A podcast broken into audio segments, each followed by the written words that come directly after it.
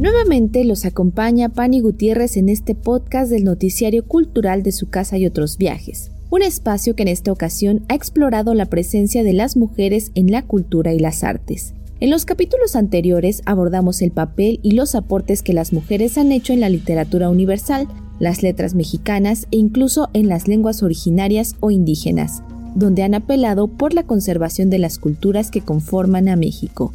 Y a pesar de que la diversidad lingüística ha creado infinidad de dificultades como la discriminación, la lucha por mantener vivas y vigentes a las lenguas ha sido tal que éstas ganan día con día nuevos terrenos. En el entorno musical nos encontramos con artistas mexicanas que han derribado las barreras para llegar a públicos nacionales e internacionales, uno de los nombres más reconocidos es el de Lila Downs, cantante y compositora oaxaqueña que interpreta canciones en español, mixteco, zapoteco y otras lenguas indígenas. Un acordeón sangriento, nuestras almas su propuesta inició desde los años 90 con melodías de los códices mixtecos, así como la fusión de sonidos tradicionales y modernos. Lila Downs no solo ha logrado el reconocimiento de las mujeres en la música, sino también el de las raíces mexicanas a través de las lenguas indígenas, pues ha llevado esta diversidad lingüística a escenarios de Europa, Asia y América Latina, Además, ha ganado cinco premios Grammy Latino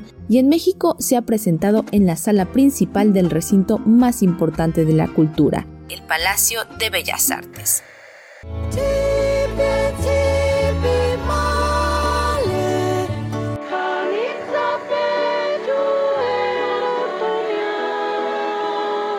Susana Hart es otra de las cantantes que ha interpretado temas en lenguas como zapoteco, el mije, el náhuatl, el maya, entre otras, que demuestran el estilo tradicional al mismo tiempo que reivindica las raíces, pues también le ha dado cabida en sus proyectos a los ritmos de la cultura afro, la cual es parte fundamental de nuestro país.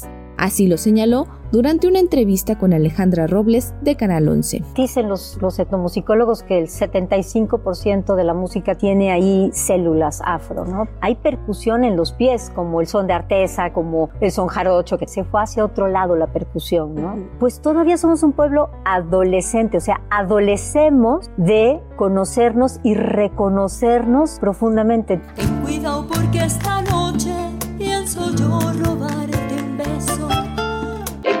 porque esta noche pienso yo robarte un beso.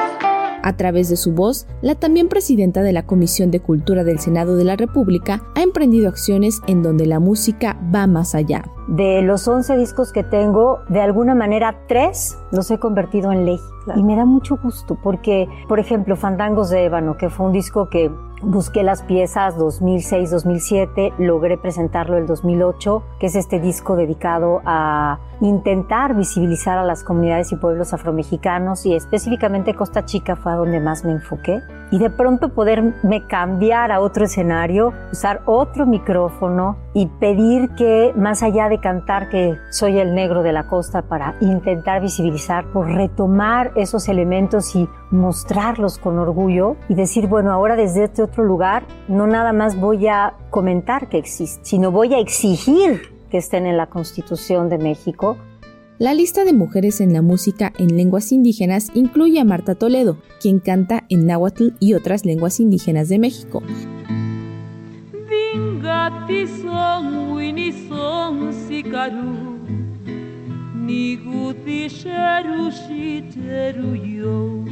Edith Ortiz, quien canta en Mije, o Sara Monroy, una joven de Punta Chueca, Sonora, quien hace una mezcla de poesía escrita en lengua seri con ritmos de hip hop, balada y reggae.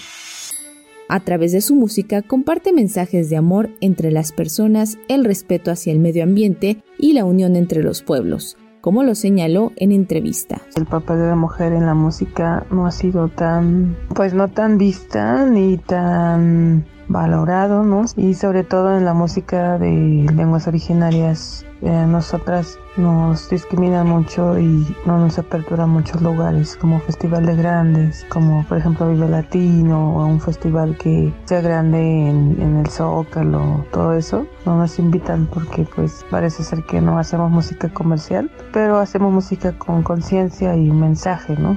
y sobre todo cantamos en nuestra lengua y creo que se debe a que pues somos indígenas sobre todo, ¿no? Entonces por eso no nos invitan a estos espacios y no ha sido nuestro trabajo tan valorado. Hace falta fomentar más búsqueda de mujeres participando en música originaria, más gente que se sienta orgulloso de su lengua, de su territorio, ancestralidades, eh, festividades, ritualidades, fomentar la música en lengua originaria, fomentar que la mujer también tiene voz y que la mujer también puede ser artista, que la mujer también puede ser música así como muchas mujeres, abrirse en el camino musical en lenguas indígenas ha sido una gran lucha que no cambia a pesar de la distancia entre épocas y la apertura de espacios, pues la violencia de género permea en todos lados y en especial en comunidades indígenas, como lo comentó Sara en una declaración a la UNAM rescatamos nuestra lengua, pero a través de la innovación. Y no cambiamos ninguna letra, ninguna palabra de los ancestros porque es eso. ¿no? Y buscamos rimas porque es, rap, es hip hop, es trap, es rock, ¿no? Entonces, como cada quien su poesía y lo que lleva dentro es la música. Entonces, creo que nunca me va a acabar el trabajo ni la inspiración porque ahí tenemos toda la información y la, la vivencia propia, ¿no? También de, de, los abuelos que nos comparten su historia, nuestra propia vivencia. Entonces, yo creo que es, es algo que nosotros podemos buscar porque allá en las ciudades a veces llegamos a los corazones que la gente ni siquiera sabía de nuestra existencia, ¿no? Y, llegamos con ese mensaje y la gente está abrazando su propio corazón porque hay un mensaje, hay un sentimiento. Para mí creo que es importante hacer eso y pues no me arrepiento de haber salido a pesar de adversidades que, que hubo en el camino, ¿no? Porque tuve muchos problemas por haber salido. Me tacharon de prostituta, me violaron. Por años creí que yo iba a estar loca por sentirme como excluida de una comunidad, ¿no? De, de ser señalada. Tanto Sara Monroy como la cantante, activista y feminista de origen zapoteca, Mare Advertencia Lírica, han logrado romper las barreras de los géneros musicales, creando temas en hip hop y rap.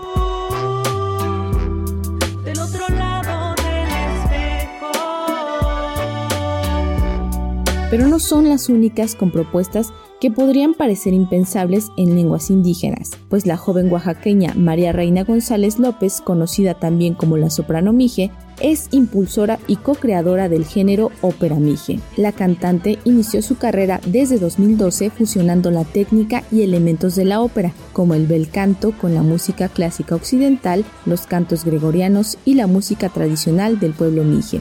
Sus interpretaciones en dicha lengua, así como en maya, mixteco, zapoteco, náhuatl y español, le han llevado a recibir invitaciones para pisar escenarios en Nueva York y lanzar su primer disco, Orgullosa Soy Raíz. De Oaxaca soy, señoras y señores, tierra de cultura ancestral. Mirando al pasado, descubrimos que la mujer vinculada a la música juega un papel clave para la cultura, las tradiciones y la transmisión de conocimientos, pues así como estos casos de mujeres que se valen de la música para preservar sus lenguas y reconocerlas, en la antigüedad existieron sacerdotisas como Eneduana, una importante figura en la ciudad sumeria de Uruk y la primera mujer en aparecer en las tablillas cuneiformes y en los textos religiosos que escribió pues fue autora de varios himnos y poemas religiosos que son considerados como los primeros ejemplos de la poesía escrita en la historia. Pero además de ser una figura histórica y literaria muy importante, es una pionera en la lucha por la igualdad de género. Hasta aquí concluimos con nuestro capítulo 4 de Mujeres en la Música en Lenguas Indígenas. En nuestra próxima entrega daremos continuidad al ámbito musical, pero ahora en el rubro de la música mexicana y el panorama de la composición. Para Radio Educación, Pani Gutiérrez.